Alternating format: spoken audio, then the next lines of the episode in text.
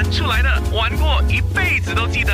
那些好玩的，那些好玩的，吃榴莲的话，阿东呢就端出了红珍珠、红苹果、D 八十八，还有雷王。哇，听起来好吓人啊！雷王，我们先说红珍珠吧。红珍珠有一个名字叫江海啊。对了，叫江海，吃了它种子又柱子，那么每粒种子圆圆的，好像一粒珠，所以它叫红珍珠。不但这样，它的肉又刚包，人家讲，这个肉还可以拿来放在锅盖。放在锅盖那个味道，告诉人家你锅盖里面有榴莲呢。啊，那意思说这个榴莲它的干包可以放在锅盖嘛，不会坏嘛，就可以这样吃嘛。现在我们又吃到了红苹果，红苹果有叫 D 十三。哦，它味道呢是苦中带甘甜，又很贴喉啦，每个字也很顺喉啊。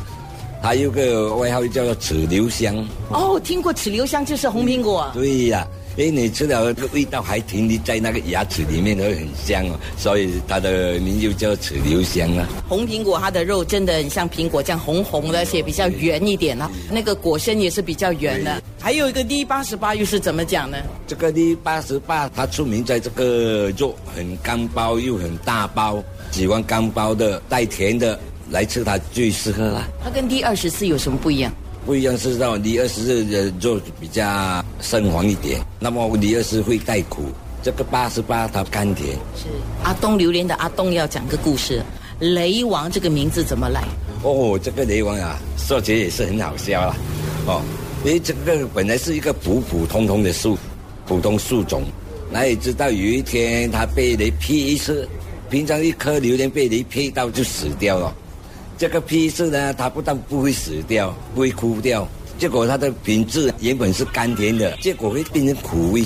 不但这样，还有第二次呢，又被雷再劈一次，也不会死，也不会枯，树身也不坏。结果这个种子啊，种子也树小，肉也是变成厚，所以变成我们叫它做雷王，福建人叫雷公，雷公卡。结果呢，我们就叫雷公王啊，每个吃了很好吃啊，它很干包。吃了会不会讲话也像雷公一样大声啊？治疗身体很专。红珍珠、红苹果、D 八十八雷王，阿东，如果让你来选这四个口味，你觉得你会选哪个口味？哦，我当然雷王了，因为它有个古早的味道嘛，有好像我们小时候吃的那个干凤榴莲香味带苦啊，很好吃啦。现在会想起童年小时候吃榴莲的那种。哎，你小时候一定是在榴莲园玩过哦。对的，怎么玩？玩什么？不怕榴莲掉下来打到你的头啊？每年在那个榴莲园吃榴莲啊，偶尔采山猪、采红毛丹，真的很好玩啊。小杨，这些日子你好像没有玩过嘞。没有啊，只是负责吃榴莲罢了，把好的榴莲自己吃掉。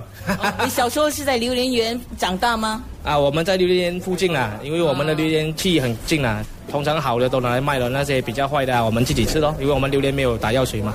有些那些榴莲啊，臭虫啊或者松鼠吃的啊，那个我们就自己吃咯。很幸福，对不对？嗯，对，很幸福，吃到胖，营养很好。是咯，阿东，你瘦瘦的，为什么你这个小羊儿子把好吃的都给他了？